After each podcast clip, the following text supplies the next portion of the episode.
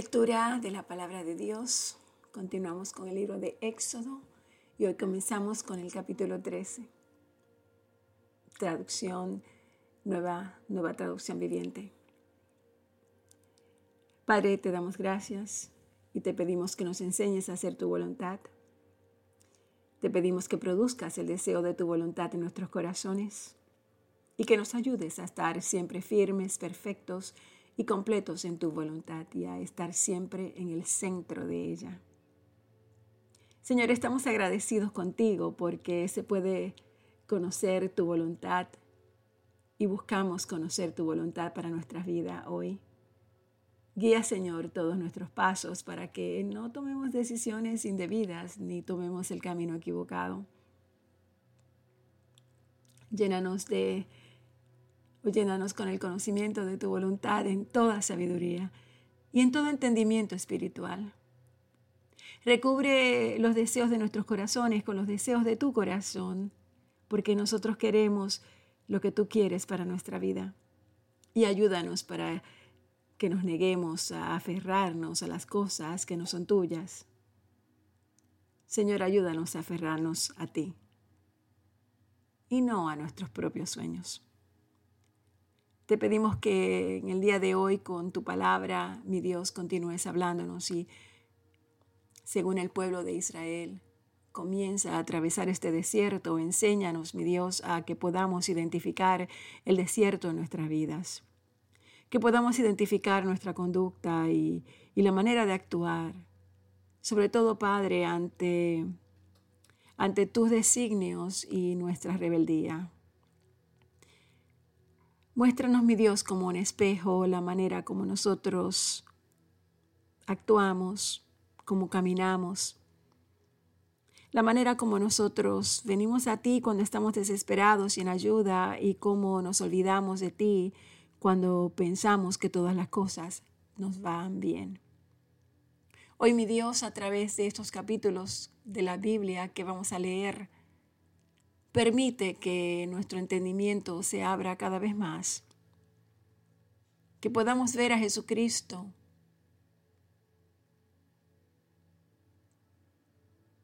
y a la vez, Señor, permanecer en Él. Espíritu Santo, abre, abre mi Dios, nuestro discernimiento, Ayúdanos a escucharte claramente. Abre nuestros oídos espirituales, nuestros ojos espirituales y haz que veamos las cosas como tú las ves. Te invitamos, Espíritu Santo. Te invitamos a que estés en este momento de lectura bíblica. Y luego, Padre, que te quedes con nosotros todo el día y toda la noche y la mañana siguiente no nos abandones nunca. Sabemos que tu palabra nos dice que nunca nos abandonarás, mi Dios, pero nosotros somos a veces tercos y se nos olvida y no podemos entender que tus pensamientos y, y tus palabras no son como las nuestras. Gracias, Señor. Gracias por tu presencia en este momento. Gracias porque podemos verte según leemos tu palabra. Tú nos hablas, así que háblanos hoy, Señor. Háblanos directamente desde tu corazón a nuestro corazón. Te lo pido, Padre, en nombre de tu Hijo Jesús. Amén. Continuamos con el capítulo 13 del libro de Éxodo y la nueva traducción viviente. Luego el Señor le dijo a Moisés, dedícame a todos los primeros hijos varones del pueblo de Israel. Todo primer nacido, tanto de los seres humanos como de los animales, me pertenece. Entonces Moisés dijo a los israelitas, este es un día para recordar siempre. Es el día que salieron de Egipto donde eran esclavos. Hoy el Señor los sacó con la fuerza de su mano poderosa Recuerden no comer nada que contenga levadura. Este preciso día, a comienzos de la primavera, en el mes de Aviv, ustedes fueron liberados.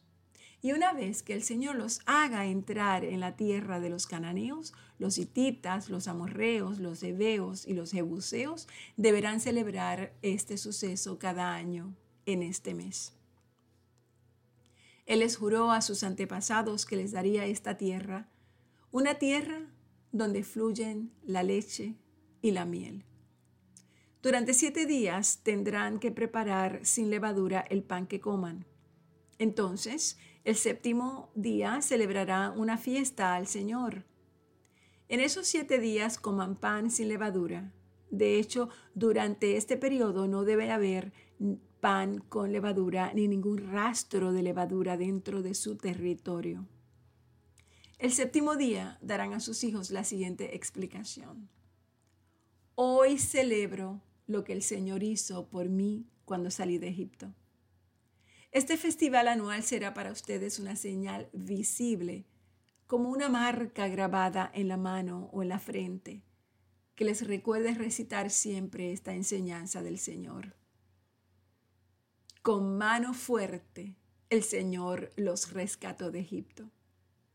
Por lo tanto, cumplan el decreto de este festival cada año en la fecha señalada. Cuando el Señor cumpla la promesa que les juró a ustedes y a sus antepasados, esto es lo que deben hacer. El día que Él les dé la tierra donde actualmente viven los cananeos, deberán presentar al Señor todo primer varón y toda primera cría macho de los animales, porque a Él le pertenecen. Para recuperar la primera cría de un burro podrán pagar rescate al Señor entregando como sustituto un cordero o un cabrito. Pero si no pagan rescate para recuperarlo, tendrán que quebrarle el cuello al animal. Sin embargo, tienen la obligación de pagar rescate por todo primer hijo varón. En el futuro sus hijos les preguntarán, ¿Qué significa todo esto? Y ustedes les dirán, con la fuerza de su mano poderosa el Señor nos sacó de Egipto, donde éramos esclavos. El, el faraón se puso terco y por nada quiso darnos la oportunidad de irnos. No quería dejarnos salir. Entonces el Señor mató a todos los primeros hijos varones en toda la tierra de Egipto y también a los machos de las primeras crías de los animales. Por eso ahora sacrifico a todos los machos primer nacidos del Señor. Pero siempre pagamos rescate para recuperar a los primeros hijos varones. Esta ceremonia servirá como una marca grabada en la mano o en la frente. Es un recordatorio de que el Señor nos sacó de Egipto con la fuerza de su mano poderosa. Cuando por fin el faraón dejó salir a los israelitas, Dios no los guió por el camino principal que atraviesa el territorio filisteo, aunque esa era la ruta más corta a la tierra prometida. Dios dijo, si los israelitas llegaran a enfrentar una batalla, podrían cambiar de parecer y querer regresar a Egipto. Por eso Dios los hizo dar un rodeo por el camino del desierto hacia el mar rojo. Así los israelitas salieron de Egipto como un ejército preparado para la batalla. Moisés llevó consigo los restos de José porque José había hecho jurar a los hijos de Israel que así lo harían cuando dijo, pueden estar seguros de que Dios vendrá a ayudarlos. Cuando esto suceda, llévense de aquí mis restos con ustedes. Entonces los israelitas salieron de Sucot y acompañaron a Etam al límite del desierto. El Señor iba delante de ellos y los guiaba durante el día mediante una columna de nube y les daba luz durante la noche con una columna de fuego. Esto les permitía viajar de día y de noche. El Señor nunca quitó de su lugar delante de ellos la columna de nube ni la columna de fuego.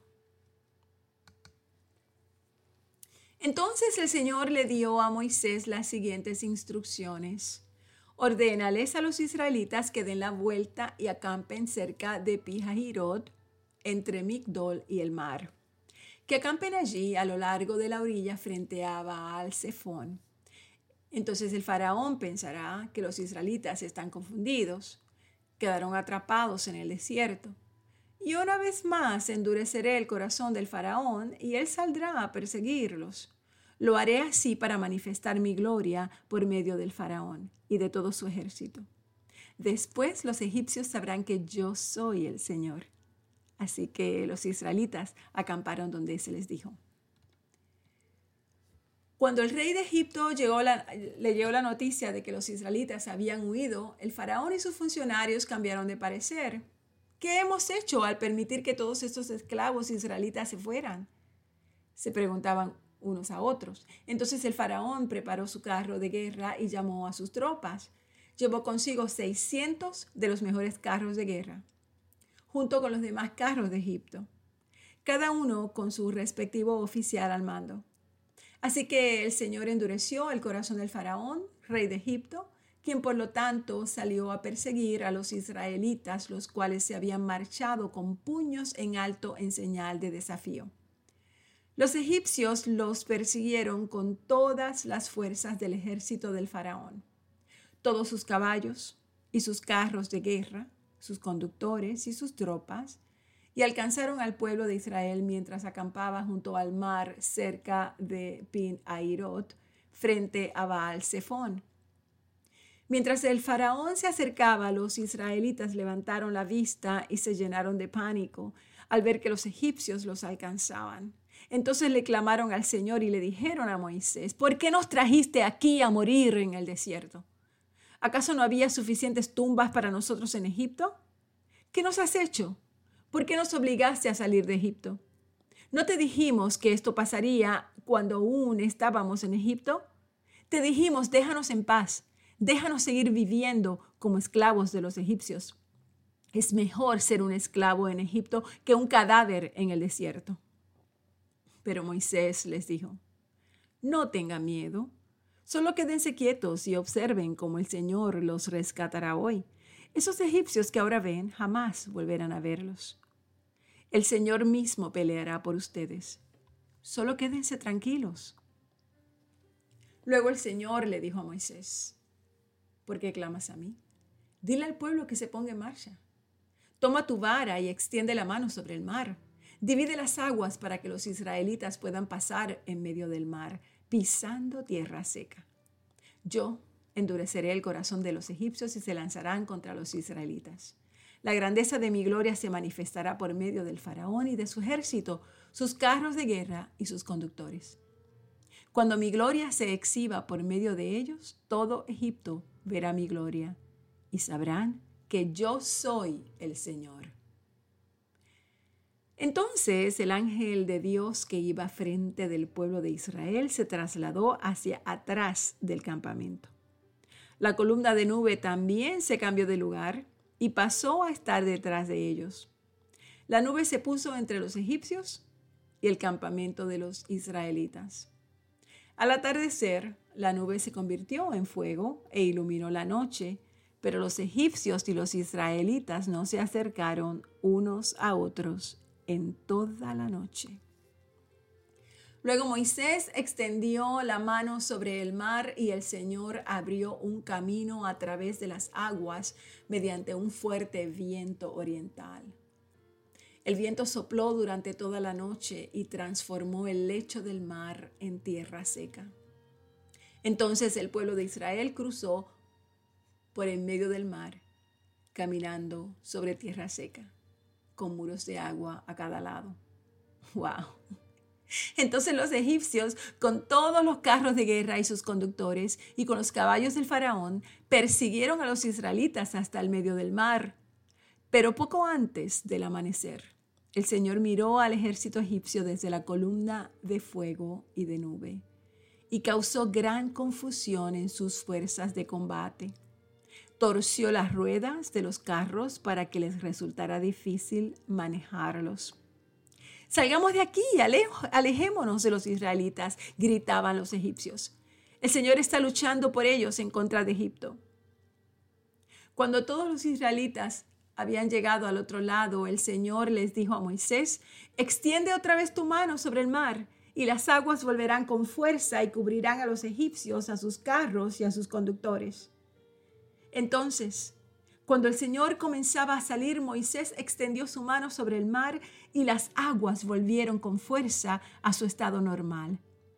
Los egipcios trataron de escapar, pero el Señor los arrastró al mar. Enseguida las aguas volvieron a su lugar y cubrieron todos los carros y a sus conductores. El ejército completo del faraón no sobrevivió, ni uno de los egipcios que entró al mar para perseguir a los israelitas. En cambio, el pueblo de Israel caminó por en medio del mar sobre tierra seca mientras las aguas permanecían levantadas como muros a ambos lados. Así es. Así es como el Señor aquel día rescató a Israel de las manos de los egipcios.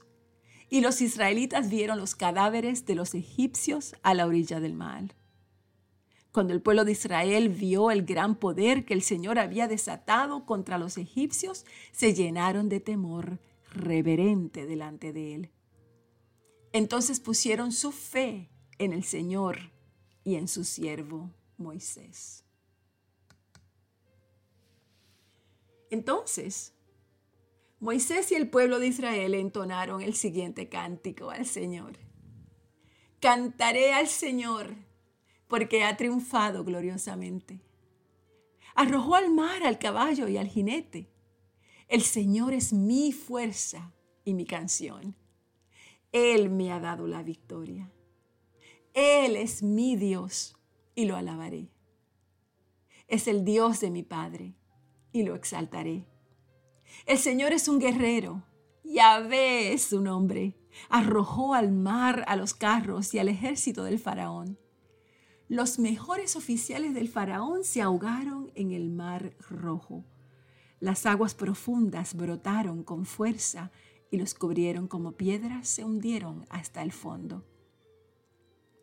Tu mano derecha, tu mano derecha, oh Señor, es gloriosa en poder. Tu mano derecha, oh Señor, aplasta al enemigo. Con la grandeza de tu majestad derribas a los que se levantan contra ti. Desatas tu ardiente furia y los consumes como a paja.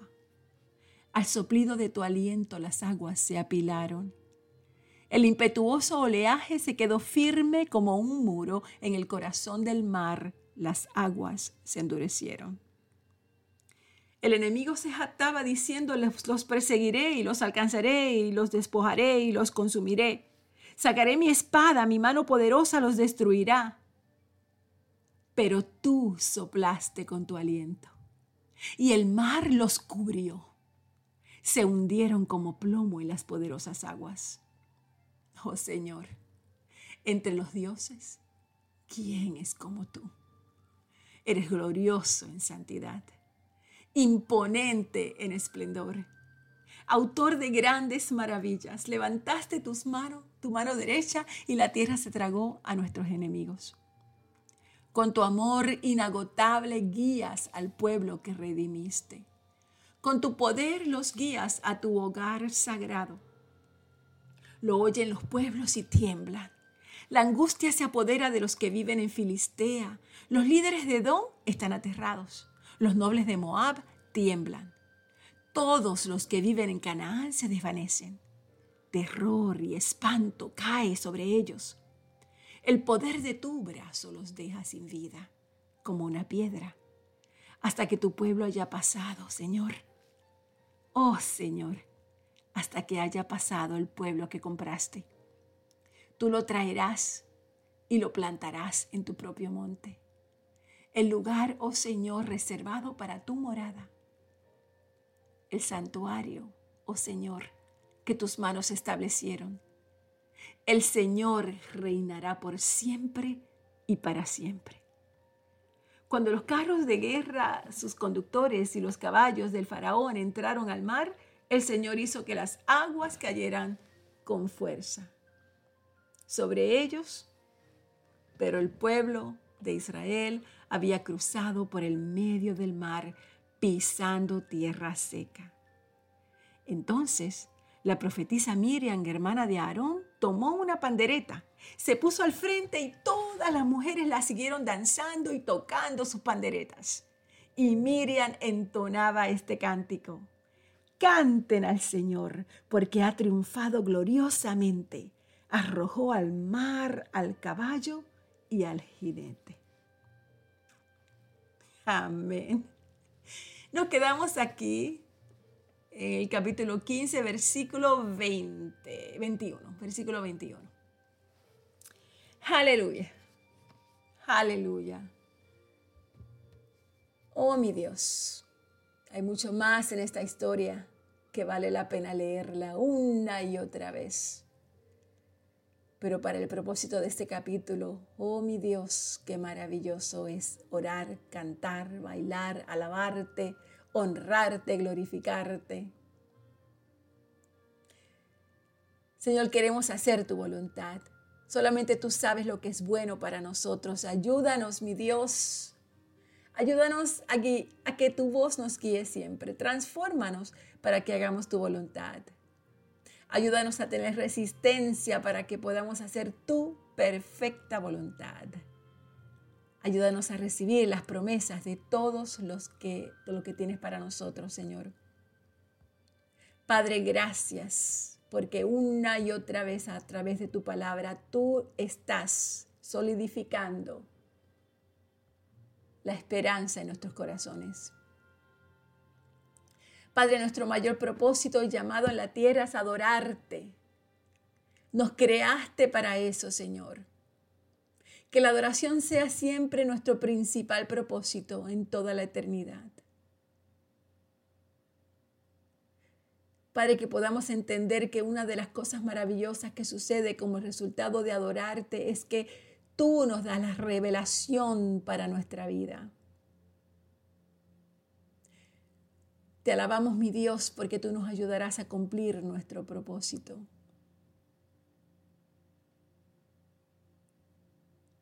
Tú has tenido una razón para que seamos firmes, mi Dios, porque tú has sido firme en el pasado y serás firme en el presente y serás firme en el futuro.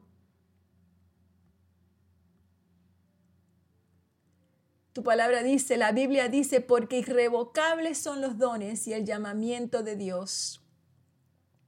Tú has puesto dones en nosotros. Tú tienes un llamado para nuestras vidas. Y esa verdad nunca cambiará. Así que Padre, despierta en nuestros corazones ese gozo, ese gozo, esa alegría de celebrarte, Padre amado, como te celebraron los israelitas cuando cruzaron el mar. Te pido que todo lo que hagamos apoye tus planes y tus propósitos para nuestra vida. Muéstranos los dones que has puesto en nosotros. Muéstrame los dones que has puesto en mí. Enséñame a desarrollarlos de la mejor manera y permíteme permanecer firme en tus caminos a fin de que tus propósitos puedan llevarme al cabo de mi vida. Dedicamos a ti nuestros trabajos y te pedimos, Señor, que te glorifiques en nuestras vidas. Ayúdanos a entender cuál es la esperanza de nuestro llamado y permítenos que sea firme, que seamos firmes y constantes y que crezcamos siempre en la obra tuya, en el trabajo que nos has dado, porque sabemos que si lo hacemos para ti, mi Dios, no será en vano. Enséñanos a ver las veces que tu mano fuerte y poderosa nos ha sacado del desierto. Enséñanos a ver, mi Dios, la nube que has puesto sobre nosotros para cubrirnos del calor, del fuego y de las pruebas. Y enséñanos a identificar el fuego cuando nos ha traído el calor y la luz que necesitamos para continuar. Padre, gracias por tu palabra. Gracias por esta hermosa palabra. Quédate con nosotros hoy. Que podamos meditar, trae a memoria a través de todo este día, Señor, tu palabra, para que podamos reflexionar en ella y ser mejores personas. Acercarnos más a ti, Señor. Te pido todo esto en nombre de Jesús. Amén.